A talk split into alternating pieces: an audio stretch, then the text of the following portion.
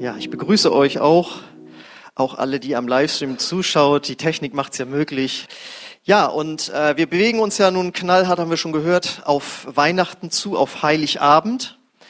Und das ist ja das Fest, wo wir feiern wollen oder dürfen, dass Jesus, der Sohn Gottes, in die Welt äh, gekommen ist, geboren wurde. Und heute, jetzt in der Adventszeit, geht es jetzt in, thematisch äh, um eine Sache, die im Vorfeld dieser Geburt gelaufen ist, nämlich äh, Jesus wurde ja von einer Jungfrau äh, geboren. Das heißt, im Vorfeld fand eine Zeugung statt, allerdings nicht auf die Art, äh, wie das normalerweise geschieht. Und äh, es wurde mal eine Umfrage gemacht, wie viele Deutsche daran glauben, dass Jesus von einer Jungfrau geboren wurde. Und äh, 23 Prozent der Deutschen haben gesagt, das glauben sie. Hätte ich schon fast gar nicht für möglich gehalten, aber äh, okay. Und dann äh, wurde das nochmal nach Konfessionen aufgeschlüsselt. Also wer glaubt da was, von wem? Und zwar äh, 30 Prozent der Christen, die in eine der großen Volkskirchen gehen, also evangelisch und katholisch, glauben das noch. Und von uns Freikirchlern, was glaubt ihr, wie viel glauben das? Na? 70? Also ganz ehrlich, ich hätte gedacht 100 Prozent. Ne? Ganz ehrlich, also ich bin ja überzeugter Freikirchler und äh, deswegen 57 Prozent nur. Das muss man sich mal vorstellen. Du sitzt in einer evangelischen Freikirche und 43 Prozent glauben das schon nicht mehr.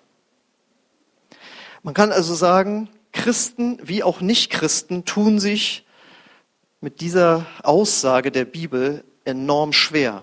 Und ich weiß auch noch, als ich noch gar kein Christ war und dann im Fernsehen wurde mal was zum christlichen Glauben gesagt, dann kam auch die Jungfrauengeburt dazu. Und dann, also ich sehe heute noch Dieter Hallervorden, wer den noch kennt, ähm, Palim Palim sage ich nur, und äh, der hat dann da also so einen Witz dann drüber gemacht, ja. Ähm, und ich habe manchmal auch das Gefühl, dass wenn es aufs Gespräch darauf kommt, ist das auch Christen manchmal so leicht unangenehm. Gehen wir mal gleich zum nächsten Thema irgendwie weiter. Und es wird dann auch eher weggelassen. Und ganz viele Theologen, die ich jetzt nicht unbedingt im gläubigen Sektor anordnen würde, aber wie auch immer, versuchen das wegzuerklären. Ja, oder das, ja, einfach zu erklären, warum das doch einen natürlichen Ursprung irgendwie hatte. Und jetzt ist tatsächlich das Interessante, dass Gott mir aufs Herz gelegt hat, ich soll darüber jetzt mal predigen. Ich saß da so, Gott, das, ich meine, das, naja, und ähm, warum die Jungfrauengeburt so wichtig ist für unseren christlichen Glauben. Warum ist das so?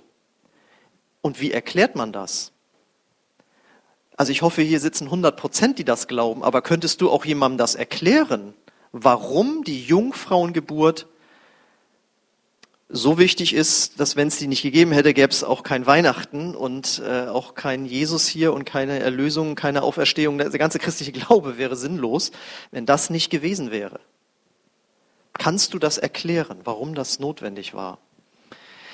Äh, das heißt, wir werden uns heute mit Theologie beschäftigen. Das gehört in das Fach der Apologetik. Das heißt, man verteidigt seinen Glauben warum man das glaubt, was man eben glaubt. Ähm, geht heute also nicht um, äh, wie werde ich ein anderer Mensch sozusagen oder äh, eine Erbauungspredigt, sondern es geht darum, dass du anderen, für dich selbst natürlich dann nochmal eine neue Sicherheit bekommst, aber dass du es auch jemandem anders gut erklären kannst. Und deswegen heißt die Predigt heute auch Jungfrauengeburt. Echt jetzt? Ich wollte es erst nennen, echt jetzt, aber das war mir dann noch zu salopp. Erst war es nur ein Fragezeichen, dann kommt noch ein Ausrufezeichen. Das ist mal ganz tief, was ich da mir ausdenke. So, gut, dann gucken wir jetzt mal in einen Text rein, in den Bibeltext. Jetzt darfst du die nächste Folie bringen. Dann wollen wir mal gucken, wie meine Augen noch so sind. Und so wurde Jesus Christus geboren. Marie, und so wurde Jesus Christus geboren. Sa Maria, seine Mutter, war mit Josef verlobt, aber noch vor ihrer Hochzeit wurde sie, die noch Jungfrau war, schwanger durch den Heiligen Geist. Josef, ihr Verlobter, war ein aufrechter Mann um sie nicht der öffentlichen Schande preiszugeben, beschloss er, die Verlobung in aller Stille zu lösen. Während er, noch, während er noch darüber nachdachte, erschien ihm im Traum ein Engel des Herrn. Josef, Sohn Davids, sagte der Engel, zögere nicht, Maria zu heiraten, Denn das Kind, das sie erwartet, ist vom Heiligen Geist. Sie wird einen Sohn zur Welt bringen. Du sollst ihm den Namen Jesus geben, denn er wird sein Volk von allen Sünden befreien. All das geschah, damit sich erfüllt, was Gott durch seinen Propheten angekündigt hat. Seht, die Jungfrau wird ein Kind erwarten. Sie wird einen Sohn das Leben schenken und er wird Immanuel genannt werden. Das heißt Gott mit uns. So, also jetzt gehe ich da tatsächlich mal in diese Gedanken so rein. Also es gibt zum Beispiel eine äh, Aussage, die gemacht wird. Nee, also Maria war keine Jungfrau, sondern sie war eine junge Frau. Und dann ist natürlich wieder vieles möglich. Ja. Ähm, aber wie wir in Vers 18 ja lesen, und so wurde Jesus geboren, Maria, seine Mutter, war mit Josef verlobt. Aber noch vor ihrer Hochzeit wurde sie, die noch Jungfrau war, geschwanger durch den Heiligen Geist. Also das ist eine glasklare Aussage und das gibt es auch vom, vom äh, Griechischen nicht her, dass das einfach äh, umgedeutet werden könnte. Und im Grunde, ich meine, der ganze christliche Glaube be bezeugt das immer wieder, aber gut, ähm, das können wir schon mal so ausschließen. Äh, was man aber auf jeden Fall sagen kann, ist, dass sie auch eine junge Frau war. Also in der Regel wurde man dort damals bei den Israeliten, jetzt kommt's, mit 14 verlobt. Das ist krass. Das ist also jetzt auch von unserer Rechtsprechung sozusagen noch okay, dass das nicht als sexueller Missbrauch läuft, aber da bräuchte man dann eben Erlaubnis von den Eltern und so, aber das ist ja auch von den Eltern dann meistens arrangiert gewesen.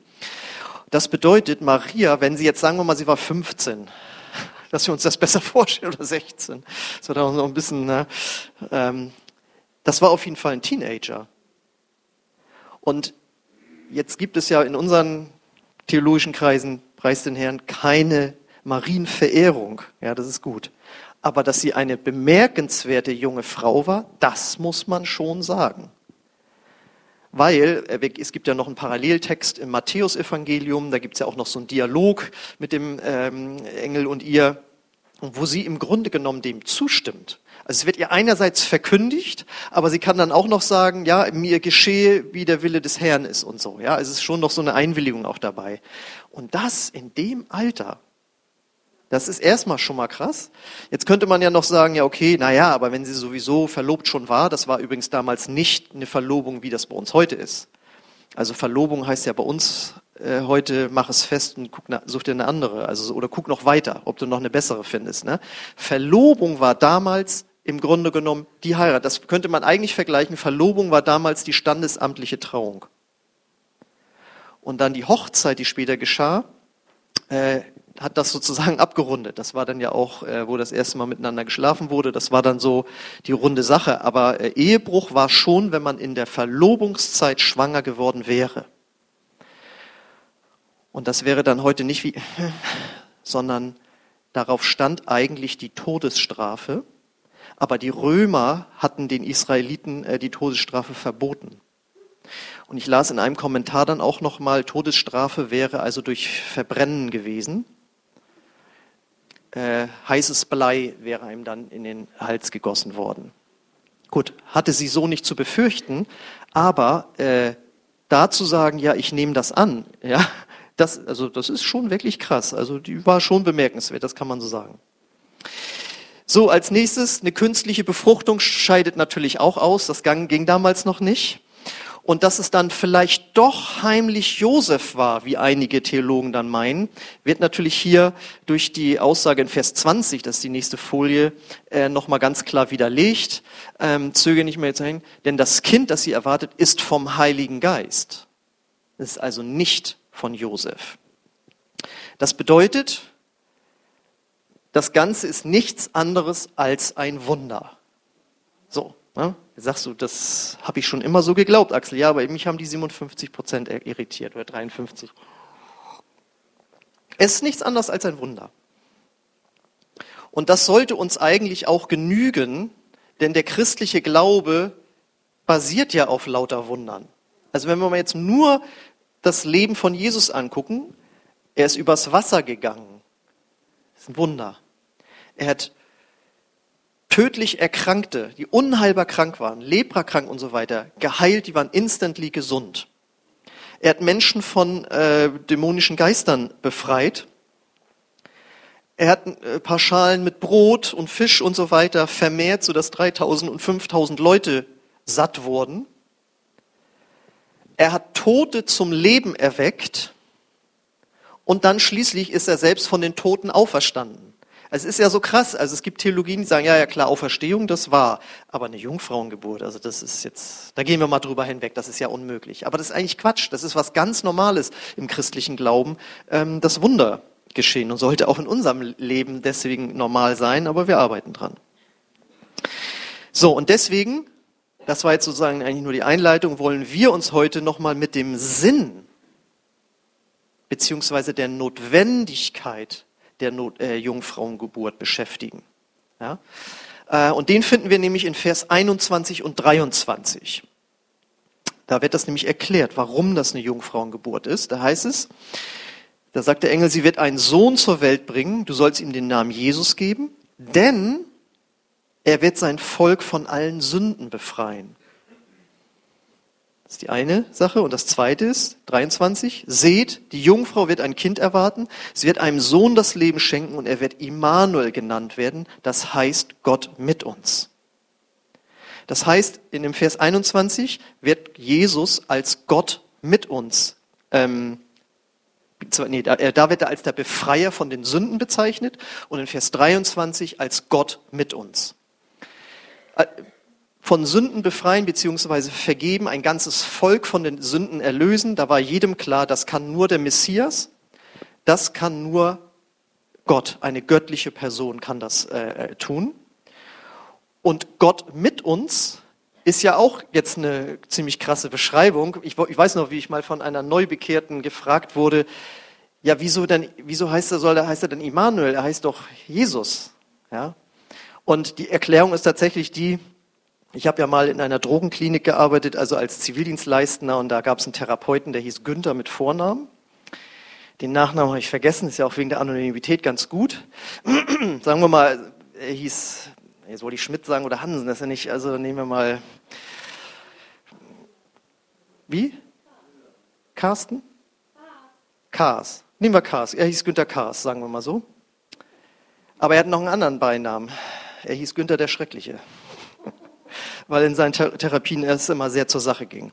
Also das war Günther der schreckliche Cast, sagen wir mal so, ja. Ja, bei mir könnte man jetzt sagen Axel der Pastor Dole, ja. Und so war eben Jesus, Immanuel Christus, also Jesus, Gott ist mit uns, ja. Also das ist einfach eine, eine Erklärung, wie er ist. Ja, das war jetzt, er sollte nicht so benannt werden, sondern das war eine zusätzliche Beschreibung, wer er ist. Aber äh, wir halten fest, dass hier ein Gott beschrieben wird, jemand, der Sünden vergeben kann und äh, eben Gott, der mit uns ist. Und ähm, es musste eine Jungfrauengeburt sein, es musste so sein, denn wenn Josef der Vater gewesen wäre oder irgendein anderer Mensch, also im Sinne einer Leihmutterschaft, ja, also hätte ja sein können, dass äh, Gott sich das so gedacht hat, okay, wir suchen uns ein nettes Pärchen aus, den pflanzen wir Jesus sozusagen ein. Nee, Quatsch, nee, falsch ausgedrückt. Das ist ja falsch. Eine Leihmutterschaft ist was anderes, sondern die zeugen das Kind und ähm, ja, also es gibt ja heutzutage auch Pärchen, die können gar keine Kinder bekommen äh, und jemand anders zeugt dann das Kind. Das heißt, sie hätten sich jetzt ein Pärchen ausgesucht, okay, die bringen für uns ein Kind zur Welt und wir bekommen das dann. Das wäre nicht gegangen, weil dann wäre ja Jesus ganz Mensch gewesen, ein ganz normaler Mensch. Damit wäre er dann nicht mehr Gottes Sohn gewesen, auch wenn Gott gesagt hat, den adoptiere ich.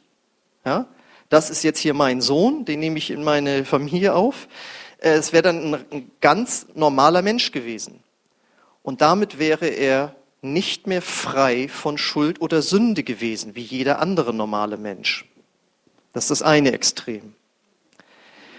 Andererseits äh, muss es eine Jungfrauengeburt sein, denn wenn Jesus sich sozusagen auf die Erde hätte beamen lassen, ihr kennt das noch von äh, Raumschiff Enterprise, Scotty beam me up, ja, also konnte man ja so hin und her transportiert werden durchs Weltall.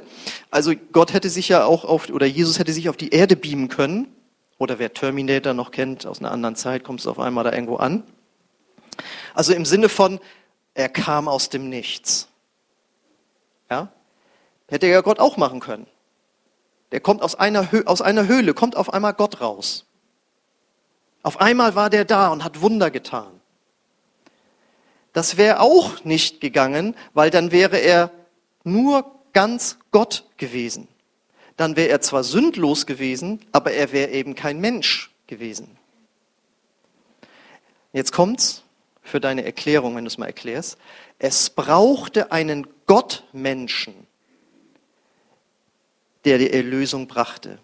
Jemand, der ganz Gott war und ganz Mensch. Das war notwendig, um die Erlösung für die Menschheit zu bringen. Und das war eben dann nur über die Jungfrauengeburt äh, möglich. Warum jetzt genau? Warum äh, musste das so sein? Die Bibel sagt uns, dass Gott absolut heilig ist, mit einem sehr viel höheren moralischen Anspruch als wir. Und er lässt Fünfe nicht gerade sein, wenn wir gegen seine Ethik, gegen seine Moral oder gegen sein Gesetz verstoßen. Wenn wir es doch tun oder wenn es Menschen tun, braucht es eine Wiedergutmachung in Form eines Opfers. Und jetzt gibt es daher schon Menschen, die sagen, was ist das denn für eine Religion, wo, wo so Opfer gebracht werden. Ja, also wenn das ein liebender Gott wäre, würde er das doch einfach so vergeben. Aber weißt du, kannst du dann eben auch sagen, du verlangst doch auch ein Opfer, wenn Unrecht geschieht. Wie jetzt, sagen die dann. Dann sagst du, naja, also wir können ja nun jeden Tag in die Nachrichten reingucken, wo Menschen umgebracht werden, massakriert werden, sonst was von Kinder, Frauen, bei uns im Land, überall. Und jeder normale Mensch sagt, wer das getan hat, muss bestraft werden. Derjenige oder diejenige muss ein Opfer bringen. Und zwar so je nachdem, wie erregt man darüber ist und wie betroffen man ist, eine Riesengeldstrafe, möglichst lange ins Gefängnis oder sogar die Todesstrafe. Gibt es ja in einigen Ländern. Das heißt, äh, jeder von uns muss ein Opfer bringen, wenn er ein Unrecht getan hat. Ja, das ist, wenn du allein nur schon äh, die Geschwindigkeit übertrittst und dabei erwischt wirst, musst du ein Opfer bringen in Höhe von manchmal 20 Euro. Das ist das Opfer, das du dann bringst. Noch nicht mal mehr 20? Ach, mehr, noch mehr geworden. Seht ihr mal, wie lange ich schon nicht geblitzt worden bin? Nein, ich weiß nicht. Ähm, das heißt also, als Wiedergutmachung für die Übertretung von Gottes moralischem Anspruch braucht es ein Opfer. Und deswegen hat Gott dem Volk Israel ein kompliziertes Tieropfersystem damals auferlegt. Und für jede Kategorie von äh, Sünden, also Übertretung, Verfehlung, gab es bestimmte Opfer. Ja, also dann gab es dann hier, wurden Tauben mussten geopfert werden, äh, Rinder, Schafe für jegliche Arten von Sünden, für unbedachte Sünden, für Sünden gegen Menschen, für Sünden einfach gegen das Reinheitsgesetz. Ja, und wer sich mal die Mühe gemacht hat, durchs Neue Alte Testament zu lesen, wird das als Mühe empfunden haben, wenn man durch die sogenannten Opfervorschriften geht. Warum jetzt da? Dann muss das Opfer so gemacht werden, dann muss es so gemacht werden, der Priester muss so und so aussehen, dann muss sich gereinigt haben. Dann denkt man, meine Güte, ist das alles kompliziert. Das kannst du alles zusammenfassen in dem Einsatz. Gott wollte damit deutlich machen, wie heilig er ist. Das ist das, was dahinter steckt. Er wollte ausdrücken, das ist sehr wohl, sehr schlimm, was ihr da gemacht habt. Weil wir Menschen dazu neigen, na ja, aber der hat auch das gemacht und so, ist ja nie so schlimm vielleicht, ja. Und Gott sagt, doch, das ist schlimm. So. Und da hatte er diese, dieses Tieropfersystem, wo Tiere stellvertretend für die Verfehlung der Israeliten geopfert wurden. Und es gab auch Vorschriften, dass diese Tiere absolut makellos sein mussten. Die durften nicht in irgendeiner Weise krank sein oder schlecht aussehen oder wie auch immer oder schmutzig sein oder sonst was. Die mussten absolut makellos sein. Und diese Tiere wurden dann eben regelmäßig von den Israeliten äh, geopfert. Das lief dann so ab, dass man da zum Tempel gegangen ist und dann hat man äh, sich dann entweder sein eigenes Tier mitgebracht oder man hat eins gekauft für viel Geld, was ja das Opfer dann wieder ausdrückt. Und dann hat man seine Hand auf das Tier gelegt und symbolisch wurde die eigene Schuld auf das Tier übertragen und das wurde dann getötet, da floss dann Blut. So, und damit fühlten sich dann die Israeliten sozusagen gereinigt. Jetzt ich habe Mist gebaut gegen Gott oder Menschen, habe da gesündigt, aber jetzt habe ich Vergebung. Und das war im Alten Testament eben äh, so Standard. Und Jesus ist dann ja in dieses alte System reingekommen, auch alter Bund genannt. Und jetzt wird uns im Neuen Testament, also im neuen Bund, etwas offenbart über dieses Tieropfersystem. Da lesen wir nämlich in Hebräer 10, 4 bis 5. Heißt es, denn das Blut von Stieren und Böcken kann uns unmöglich von unseren Sünden befreien. Darum sprach Christus zu Gott, als er in die Welt kam, Schlachtopfer und andere Gaben wolltest du nicht, aber du hast mir ein Leib gegeben, er sollte das Opfer sein. Das bedeutet, Jesus hat dann am Kreuz sich und seinen Körper als makelloses Opfer stellvertretend für unsere Verfehlung heute gegeben. Und makellos meint, dass er frei von jeder moralischen Verfehlung in seinem Leben gewesen war. Und dafür die Grundlage war die Jungfrauengeburt. Die Jungfrauengeburt war die Grundlage dafür, dass er ein makelloses Leben überhaupt führen konnte. Warum? Durch die Jungfrauengeburt war sein Blut einzigartig. Denn er hatte keine genetische Verbindung zu irgendeinem irdischen Vater. Das heißt, heute werden ja manchmal, müssen ja manchmal so Vaterschaftstests gemacht werden. Rockstars haben da manchmal mit zu tun. Ich hörte mal von einem Rocksänger, der hatte eine Versicherung abgeschlossen, ähm, dass wenn er mit Vaterschaftsklagen äh, belastet würde, dass das dann abgegolten wird irgendwie. Ja. Und äh, da wird dann eben eine Blutprobe eingereicht und verglichen mit dem Kind. Und dann kann man mit einem Gentest nachweisen, das hier ist zu über 90 Prozent, mit sich über 90 Prozent der Sicherheit der Vater. Hättest du das bei Jesus gemacht, du hättest alle Männer der ganzen Welt durchtesten können, du hättest keinen gefunden, der damit übereinstimmte. Weil es gab keinen irdischen Vater, sondern der Vater im Himmel war derjenige, wo man das, wo man das nachweisen könnte. Und dadurch hatte Jesus ein, ein, einen göttlichen Anteil in sich, also das, was ihn zum, zu ganzer Zeit auch Gott sein ließ, aber in einem menschlichen Körper. Dadurch konnte er den Versuchungen zum Bösen widerstehen. Und auch ihn, auf ihn traf auch nicht den Satz zu aus dem Psalm, wo David sagt, in Sünden wurde ich geboren. Jesus wurde nicht in Sünden geboren und er konnte den Versuchungen zum Bösen widerstehen und dadurch moralisch rein bleiben. Und äh, der Teufel hat ja extra, als äh, Jesus seinen öffentlichen Dienst begann, ihn dreimal zum Bösen versucht. Wo Jesus denn jedes Mal abwehrt, es steht geschrieben, du sollst den Herrn, dein Gott, nicht versuchen und so. Und hat versucht, Jesus zum Sündigen zu bringen, weil er wusste, wenn ich das schaffe, kann er nicht mehr die Menschheit erlösen, denn dann wäre er ja kein makelloses Opfer mehr gewesen. Und man hat ja auch über sein ganzes Leben gesagt, ich meine, er wurde danach ja weiterhin versucht. Ne? Seine besten Freunde haben ihn entweder verraten oder verleumdet. Am Kreuz wurde er verspottet und hat noch gerufen, Vater, vergib ihnen, äh, denn sie wissen nicht, was sie tun. Ja? Also er hat es geschafft, der Versuchung zu widerstehen. Und damit konnte er ein menschliches Opfer bringen, das Gott als Sühnung für unser Versagen akzeptierte. Das lesen wir in Hebräer 10, 14. Für immer und ewig hat Christus mit dem einen Opfer alle Menschen, die zu Gott gehören sollen, in eine vollkommene Gemeinschaft mit ihm gebracht.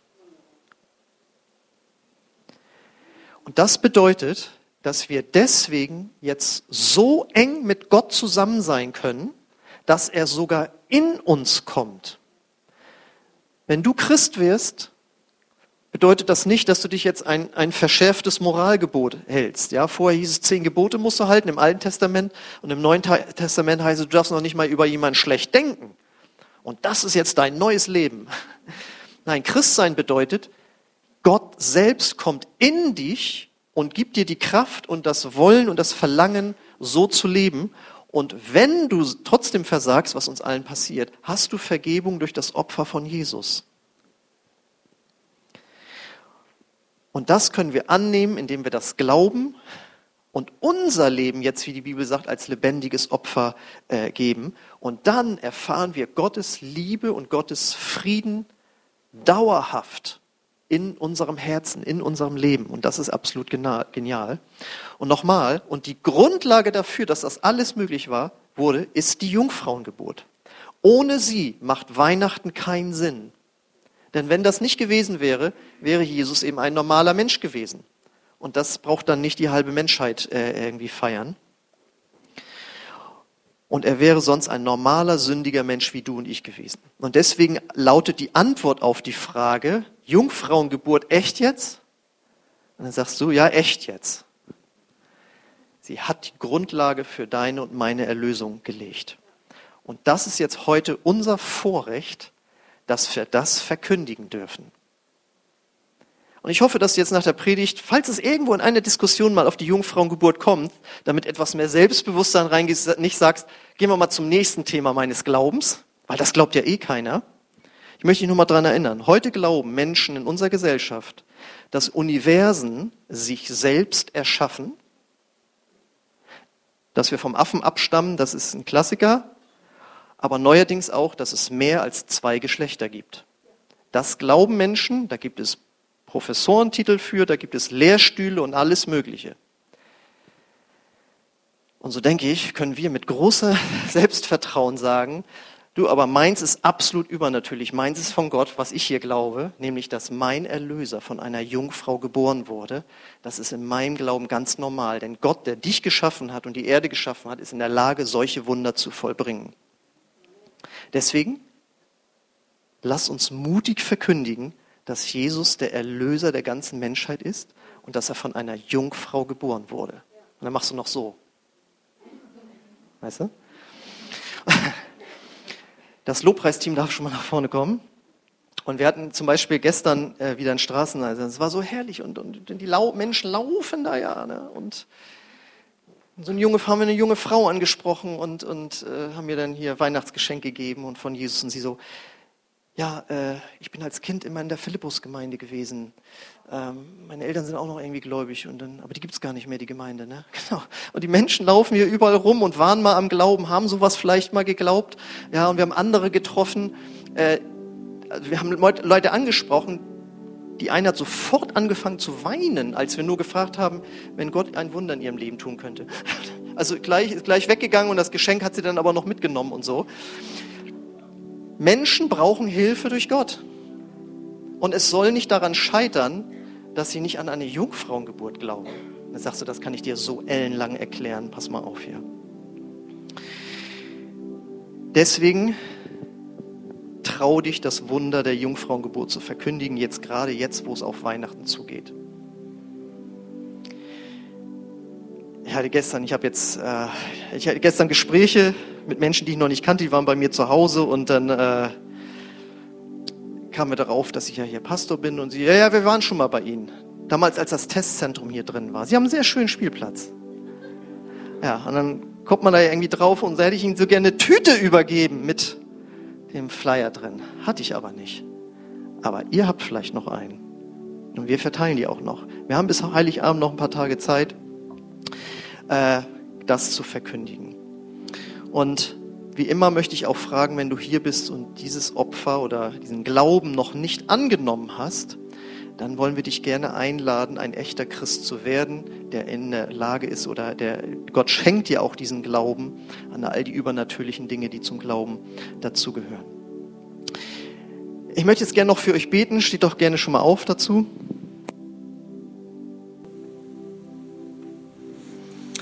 Vater im Himmel, ich danke dir dafür, dass du uns Glauben geschenkt hast. An dich selbst. Danke, dass wir nichts produzieren müssen, sondern dein Wort sagt, wenn wir dich von ganzem Herzen suchen, dann lässt du dich von uns finden. Und ich habe dieses Wunder selbst erlebt, dass ich auf einmal Glauben bekommen habe von dir an dich. Aber jemand hat sich hingesetzt und ein Buch darüber geschrieben. Jemand hat den Mund aufgemacht und mir darüber berichtet. Und ich bete jetzt für jeden von uns, die wir noch äh, die Chance auch jetzt haben, in diesen Tagen und diesen, dieser Zeit einfach, wo du noch nicht wiedergekommen bist, Menschen das zu verkündigen und auch die scheinbar schwierigen Sachen im Glauben. Herr, ich bete, dass wir da mutig unseren Mund aufmachen und das verkündigen, woran wir glauben.